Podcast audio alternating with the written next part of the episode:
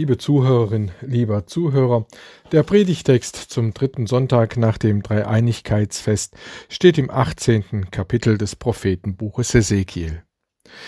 Des Herrn Wort geschah zu mir. Was habt ihr unter euch im Lande Israel für ein Sprichwort? Die Väter haben saure Trauben gegessen, aber den Kindern sind die Zähne davon stumpf geworden. So wahr ich lebe, spricht Gott der Herr, die Sprichwort soll nicht mehr unter euch umgehen in Israel. Denn siehe, alle Menschen gehören mir, die Väter gehören mir so gut wie die Söhne, jeder, der sündigt, soll sterben. Wenn sich aber der Gottlose bekehrt von allen seinen Sünden, die er getan hat, und hält alle meine Gesetze und übt Recht und Gerechtigkeit, so soll er am Leben bleiben und nicht sterben. Es soll an alle seine Übertretungen, die er begangen hat, nicht gedacht werden, sondern er soll am Leben bleiben und der Gerechtigkeit willen, die er getan hat. Meinst du, dass ich gefallen habe am Tode des Gottlosen, spricht Gott der Herr, und nicht vielmehr daran, dass er sich bekehrt von seinen Wegen und am Leben bleibt? Und wenn sich der Gerechte abkehrt von seiner Gerechtigkeit und tut Unrecht und lebt nach allen Gräueln, die der Gottlose tut, sollte der am Leben bleiben? Kehrt um und kehrt euch ab von allen euren Übertretungen, damit er nicht durch sie in Schuld fallt. Werft von euch alle eure Übertretungen, die ihr begangen habt. Denn ich habe kein Gefallen am Tod dessen, der sterben müsste, spricht Gott der Herr. Darum bekehrt euch, so werdet ihr leben. Neu anfangen, liebe Gemeinde, ist das möglich? Wirklich neu anfangen, ohne den Ballast, den wir aus der Vergangenheit mit uns herumschleppen? Wie soll das gehen? Niemand von uns kann doch in die Vergangenheit zurückgreifen. Unsere Vergangenheit bestimmt uns alle, bestimmt unsere Gegenwart. Das ist in Israel zum Sprichwort geworden. Was uns die Vorfahren eingebrockt haben, das müssen wir auslöffeln. Es ist nicht unsere Schuld, dass wir hier weit weg von Jerusalem verschleppt und versklavt in Babylon sitzen. Unsere Väter tragen die Schuld daran und wir Nachkommen müssen's leiden und büßen. Wir kommen nicht los von der Vergangenheit. Wir sind, was wir geworden sind im Laufe der Jahre. Wir sind geprägt durch die Erfahrungen, die wir in der Vergangenheit gemacht haben. Was passiert ist, das ist passiert. Wir gehen nie wieder zurück, um etwas ungeschehen machen zu können, um etwas Geschehenes anders machen zu können. Wir können auf diese Weise auch nichts wieder gut machen. Wir können uns entschuldigen, aber was geschehen ist, das bleibt unverfügbar. Auch das, was uns angetan wurde, lässt sich nicht ungeschehen machen.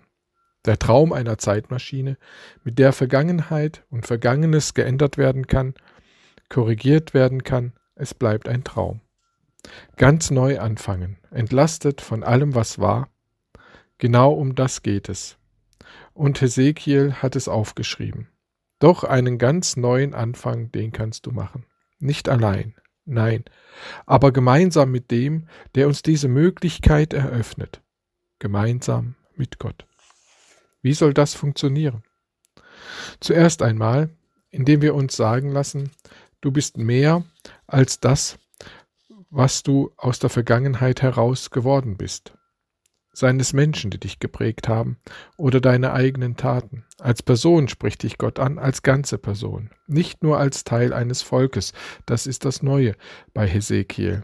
Nicht nur als Teil eines Volkes, nicht nur als Kind der Eltern, nicht nur als Vater oder Mutter, Mutter, Tochter oder Sohn, nicht nur als Ehemann oder Ehefrau, als Witwe oder Witwer, als Arbeitgeber oder Arbeitnehmer, als Schüler, als ganze Person, die vor Gott steht, und Verantwortung trägt. Wir tragen Verantwortung für unsere Beziehung zu Gott. Wir sind als Menschen automatisch in eine Beziehung zu ihm hineingestellt. Wir können sie positiv gestalten, aber auch ignorieren. Und neu anfangen heißt dann zuerst einmal innehalten, sich besinnen und Fragen stellen. Wie sieht denn meine Beziehung zu Gott aus? Will ich nur in Ruhe gelassen werden?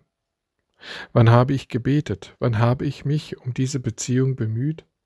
Indem ich etwas erfahren wollte, hören wollte von diesem Gott oder ihm selbst etwas gesagt habe.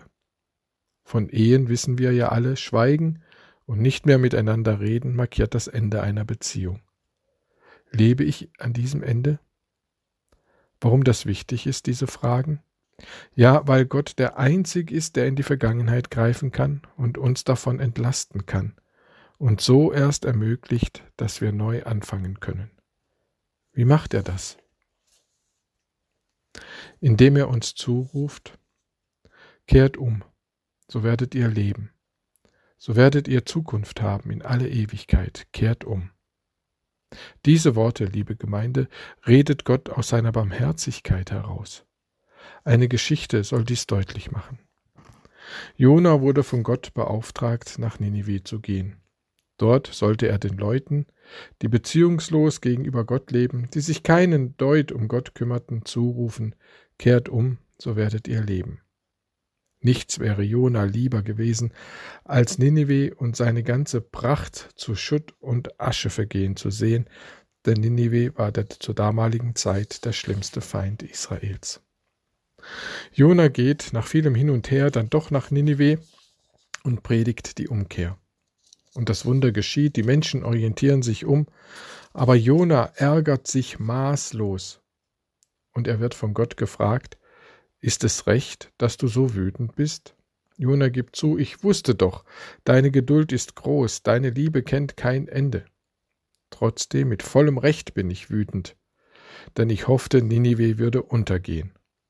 Er setzte sich trotzig unter eine Rizinusstaude und wartete ab, ob Ninive vielleicht doch noch dem Erdboden gleichgemacht werden würde. Gott lässt die Rizinusstaude vertrocknen. Jona tat es um die schöne Pflanze leid. Da sagt Gott, du hast dich mit dieser Staude keinen Augenblick abmühen müssen. In einer Nacht ist sie gewachsen, in der nächsten ging sie zugrunde. Und du hättest sie trotzdem gerne verschont. Und ich, Jona, und ich, sollte diese große Stadt nicht schonen? Kehrt um, so werdet ihr leben. Aus Barmherzigkeit und Liebe ruft Gott uns diese Worte zu. Denn Sünde ist mehr, viel mehr, als ein bisschen unmoralisches Leben.